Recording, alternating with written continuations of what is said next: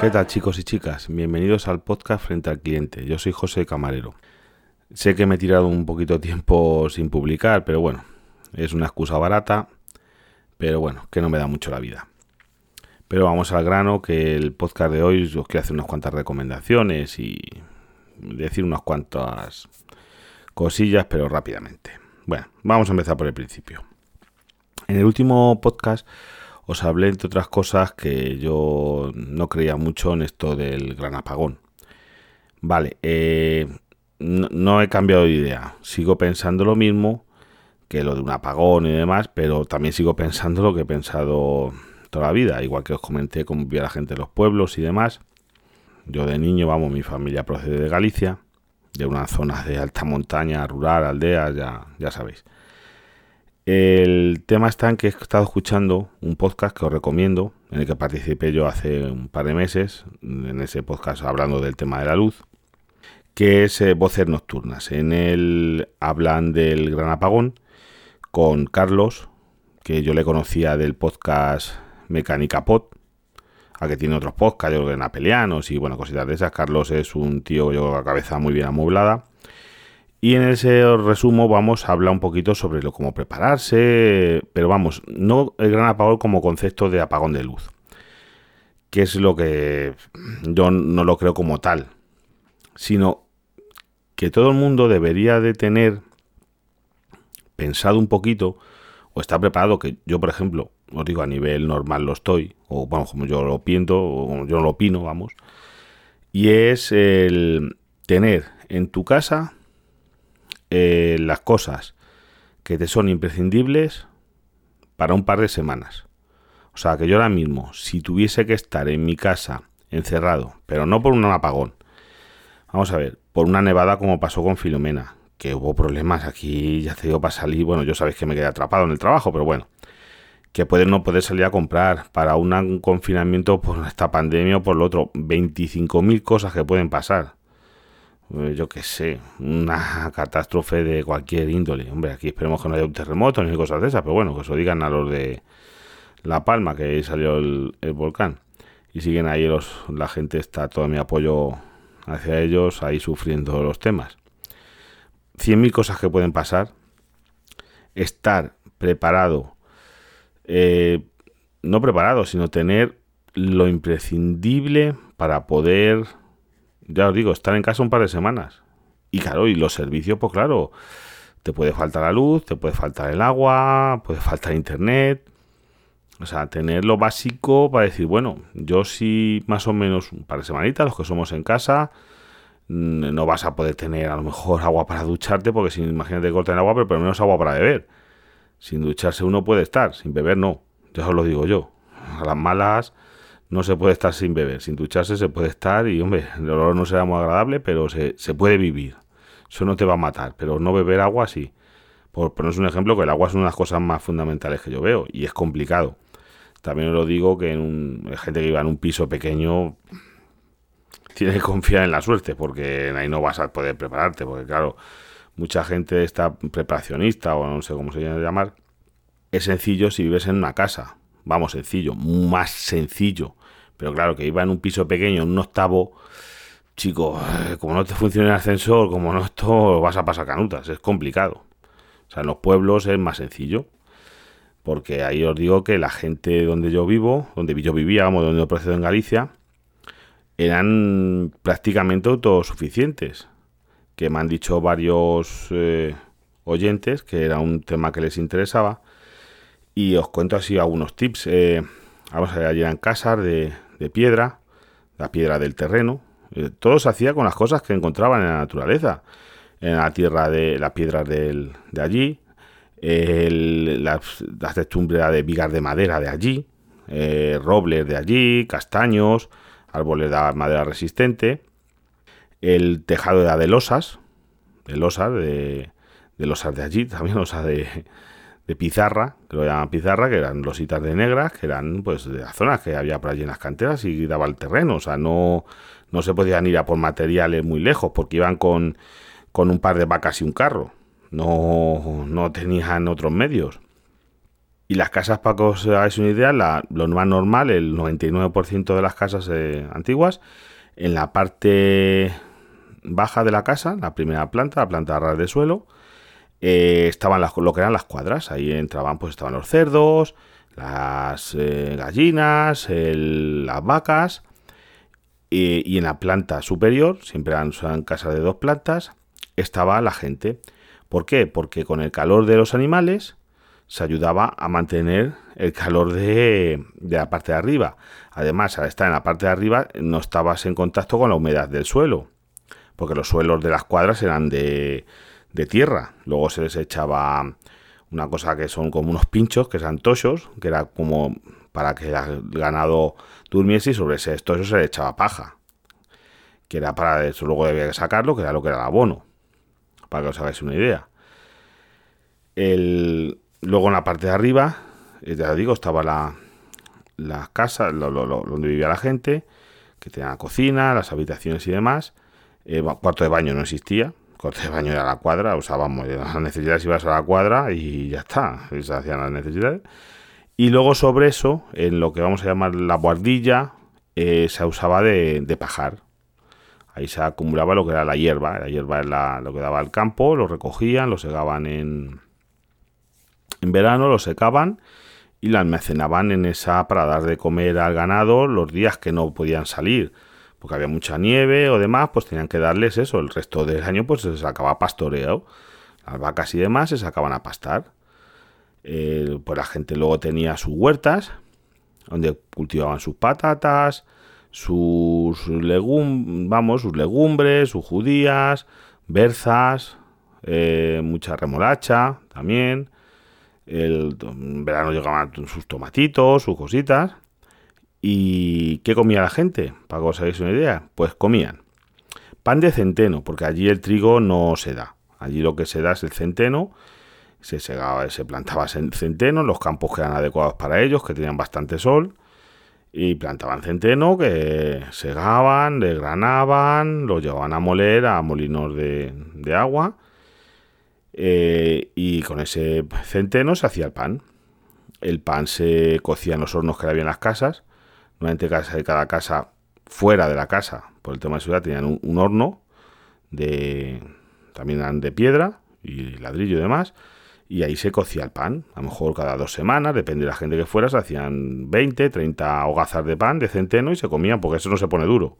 O sea, no como el pan de ahora, es un pan negro y eso estaba igual, a los 10, 15 días de hacerlo, estaba igual que el primer día.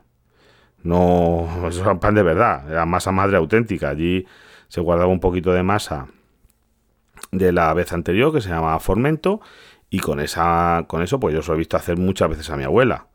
El pan había que amasarlo, dejarlo levedar, y se guardaba un poquito de masa sin cocer para el próximo, para hacer la próxima amasada. Pues se comía ese pan, eh, comían eh, la carne que se podía comer a la matanza, en invierno se hacía la matanza eh, de los cerdos, se salaban y demás, se conservaban en, normalmente, mucho, por ejemplo, pues, se hacían chorizos que se ahumaban y demás, aparte de los salazones, se conservaban cosas en manteca. Allí lo que era aquí a lo mejor en sur era la orza o demás, allí se conservaban en manteca. La, la grasa del cerdo se derretía y por ejemplo los chorizos, para que se conservasen bien, se echaban en unas, eh, vamos a ver, tinajas de barro y luego se cubrían con esa manteca derretida. La manteca se solidificaba y se quedaba ahí. Luego iban sacando esos chorizos y con esa manteca se, guisaba, se usaba para guisar. Porque allí, por ejemplo, el aceite había que comprarlo, allí no hay olivos. Había que, como vamos a llamarlo, importarlo. Eso era una cosa cara. Lo se usaba mucho en manteca de cerdo para, para cocinar, para freír o eso era manteca. Porque era lo que había. ¿Qué más? Cositas, a ver. Luego se comía algo de gallinas, todo el mundo tenía sus gallinas y tenían sus pollos, iban criando uno, iban matando de vez en cuando alguna gallina, todos los días, que si no te quedas sin gallina, se comían huevos y demás. Eh, ternera no, ternera las, las vacas eran para trabajar en el campo, para sacarles algo de leche, porque eran vacas de carne, para vender los terneros, con los que conseguir dinero y vivían de eso. Entonces, toda esa economía era en las vacas eran para terneros, los terneros se vendían y con eso conseguías dinero pues, para las cosas que tenías que comprar, como alguna herramienta y demás. El resto se hacía todo en casa. Allí tenían sus carros, os hacían de madera, de la zona. El, mm, vamos a ver, era una economía que ya os digo, no procuraban ser autosuficientes. Casi compraban ropa, sal y algunas cosas de comida, como ya os digo, el aceite. Se podía comprar eh, pimentón para hacer los chorizos, cositas así, pero ellos tenían sus ajos, eran los suyos, sus cebollas eran las que tú plantabas. Y tienes que tener para todo el año, se plantaban muchas patatas, porque las patatas también, aparte de para comer, se usaban para alimentar a los cerdos. Se les daban patatas. Y también eh, algo de maíz y demás. Eh, más o menos. Os puedo contar muchos detalles. Ya os digo, que tenían, por ejemplo, agua corriente y demás. Allí podían estar sin electricidad muchos días. Electricidad yo conocí desde que yo era niño, sí que siempre habían tenido electricidad. Pero allí a lo mejor se iba a la luz, había una nevada y te podías estar sin electricidad una semana. Y allí no pasaba nada. La gente estaban acostumbradas a tener sus luces de, de, lo que ellos llamaban de, de carburo, que era como las que usaban los mineros. Ya no, pero antes había esas luces. El camping gas se usaba también para luces, pero bueno, también velas. Y, se iba uno a dormir. Se pusieron a hacer las cosas de día, se levantaban al amanecer y por la noche si no había electricidad, no esto, pues mira, pues cuando esto, pues a la cama. Es lo que, lo que había. Bueno, más cositas, a ver. Os cuento, he estado interviniendo bueno, interviene en un podcast que lo tiene que publicar, creo que a día de hoy, que estoy grabando esto el sábado por la noche, eh, Esteban no lo ha publicado. Desde aquí, si me escuchas, Esteban, me lo estarás editando. Yo me, oye, no te quiero meter prisa. Pues lo grabamos entre Esteban de Informático por Accidente, el podcast se llama Informático por Accidente, Droni y yo en el que hablamos de un temita, y es el temita de, del pasaporte COVID o certificado de vacunación, yo más bien el certificado de vacunación, y os resumo un poquito lo que estuvimos debatiendo sobre el tema este, que chicos, claro, de los bares, ¿por qué tenemos... Si hay, mira, yo soy pro vacunas, o sea, pro vacunas. Creo que las vacunas protegen algo. No sean lo mejor del mundo, seguramente tiene que estar mucho más probado eso los compro todos esos argumentos, pero creo, por lo menos lo que yo he visto aquí en casos a lo mío, que la gente que ha estado vacunado y ha cogido el virus, que no te quita de que no lo vayas a coger, lo reduce yo creo que algo, pero bueno, no lo quita, lo pasas más levemente, no terminas en el hospital, lo cual a mí me conviene y os digo por qué. Porque nos cierran a los bares, es que siempre somos los malos. Chicos, que los de los restaurantes no contagiamos nosotros, no ponemos allí un COVID para que la gente se lo coja. Que es que esto, mira, os voy a decir mi opinión, resumiendo. Que el que quiera vacunarse, que se vacune. Y el que no quiera vacunarse, que no se vacune. Me parece maravilloso. Que el gobierno saca una ley que es obligatorio. Bueno, pues chicos, pues es obligatorio y le dicen a la gente que no está vacunada, que no puede ir a los bares, no puede ir al Mercadona, no puede ir a yo que sea. Bueno, Mercadona sí, pues será por necesidad, pero bueno, no puede ir a peluquería. Yo qué sé pues que lo pongan, me parece muy bien, pero que lo vigilen las fuerzas de seguridad del Estado, que no nos hagan a los camareros ser, yo no quiero ser policía, que es que no, yo no quiero estar, mira, nosotros, os lo digo así de simple, claro, nosotros en mi trabajo, que este estamos ahora en el puente, venimos del puente de la Constitución, es que llevo mucho sin grabar. Eh, bueno, ahora en el puente de la Constitución, pero que en los últimos puentes y demás que ha habido, la gente a lo loco. Hoy ha salido gente, yo he estado trabajando hoy sábado por la mañana, ha salido gente a lo puto loco, a lo bestia. O sea, estábamos a tope. La autovía donde trabajo estaba colapsada. Se ha tirado horas y horas parada, con atasco. Bueno, iban moviéndose, atasco para acá, y la gente aquella a tope, a tope.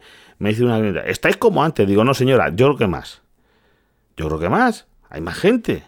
Pero si ya somos mayorcitos, a ver, todo el mundo sabe ya más o menos eh, de qué va esto de COVID. No nos pongamos tonterías. Cada uno que haga lo que quiera. Ahora sí, que tú, te quieres usar mascarilla, la usas. Que no la quieres usar, no la uses. Yo, por ejemplo, la uso. Y yo creo, a mí no me importa. Es molesto, es molesto, no voy a decir que no. La mascarilla es molesta por narices. Es una cosa molesta. Pero oye, pues yo la uso, no, no pasa nada. El que la quiera usar, que nosotros allí ya mucha gente, yo os digo, hay gente que entra con mascarilla, gente que entra sin mascarilla y no estamos detrás de ellos porque no nos da la vida. No podemos estar con que la gente, cada uno que haga lo que quiera. Así de claro. Pero que no me pongan a mí de policía.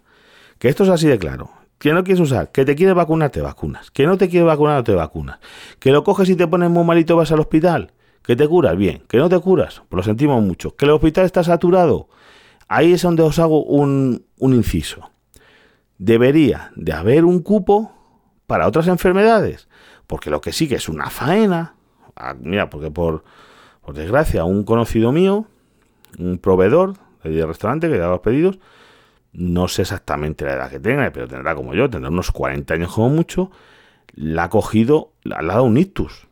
Y el hombre está muy mal, eso, las faenas que, por ejemplo, que te pase eso con 40 años, llegues al hospital, ese hombre tenga que estar en la UBI y te digan, oye, no, es que está llena de gente con COVID. Mm, ¿Ves? Eso sí que lo veo mal.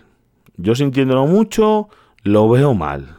Eh, que tiene que haber un cupo para el resto de enfermedades, porque la del COVID, sobre todo, es que, vamos a ver, sé que es un poquito radical, pero esto es como en Inglaterra yo sé que tú, por ejemplo, para hacer eh, un trasplante, tú eres, imagínate, necesitas un trasplante de pulmón. Si eras fumador ibas al último de la lista.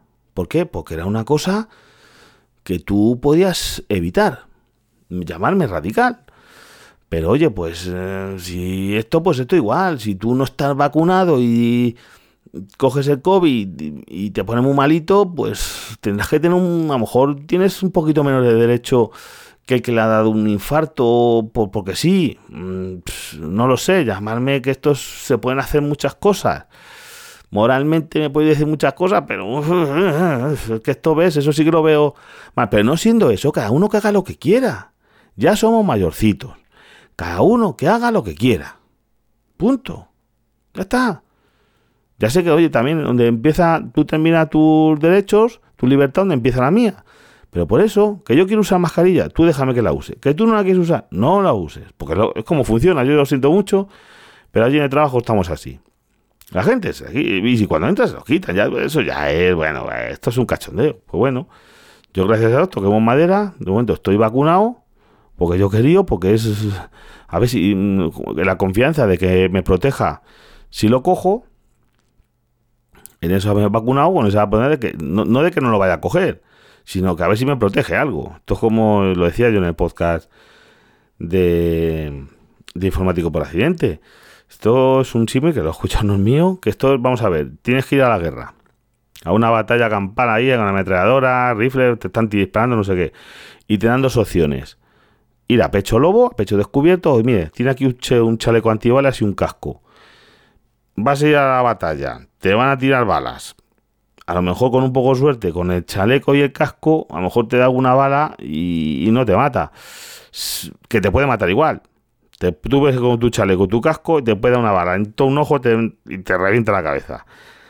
Pero, con un poco de suerte, vas con el chaleco y el casco y a lo mejor pues te da y te hace un rasguño, te hace menos. Pues oye, pues yo prefiero el chaleco y el casco. Ya cada uno, que otro dice, no, no, que el chaleco pesa mucho y el casco me hace daño en la cabeza. Pues usted no se lo ponga, usted vaya sin ello. Allá, oye, a lo mejor tiene suerte y, no le pasa nada, pues mejor, yo me alegro, pero eso es lo que opino. Después, más cositas. El tema de la luz. Eh, os digo, mi última factura 36 euros con 39 céntimos. Un mes completo, hasta el 21 de, de noviembre. Y he gastado 234 kilovatios. Para que os hagáis una idea, 234 kilovatios. Y he pagado 36,39. Para que comparéis. Luego también, de aquí saludo a, a Papa Friki, Alberto, que me comentó, y lo ha dicho en su podcast, sobre que él, como ha dicho él, es eh, beneficiario del bono social por familia numerosa. Mi madre también lo es, por invalidez.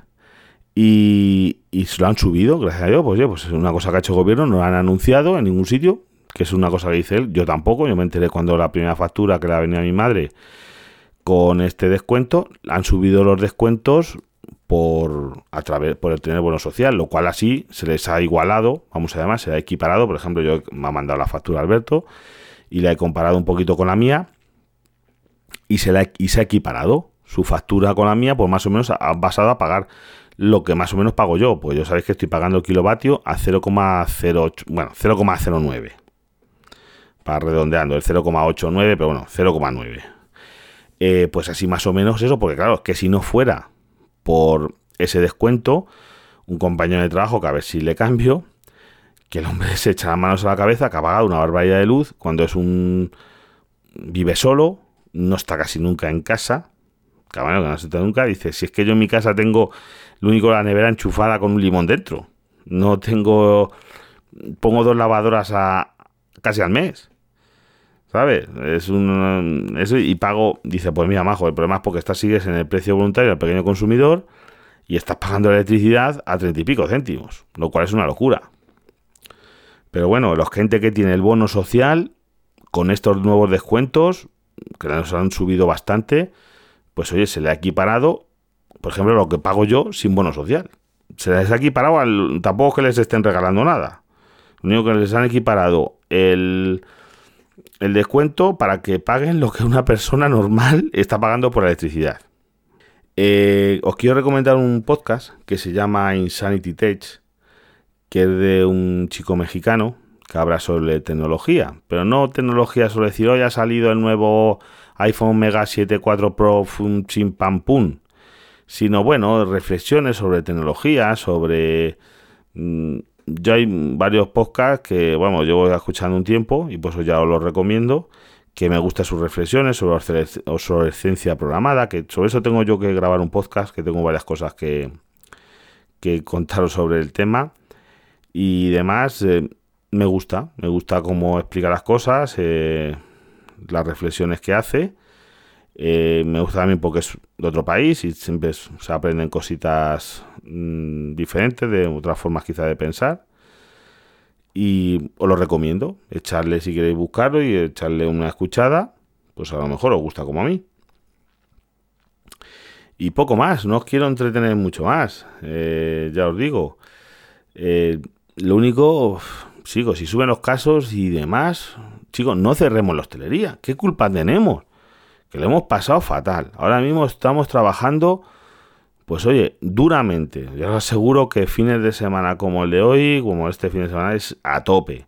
Entonces trabajamos a tope, comida, cenas.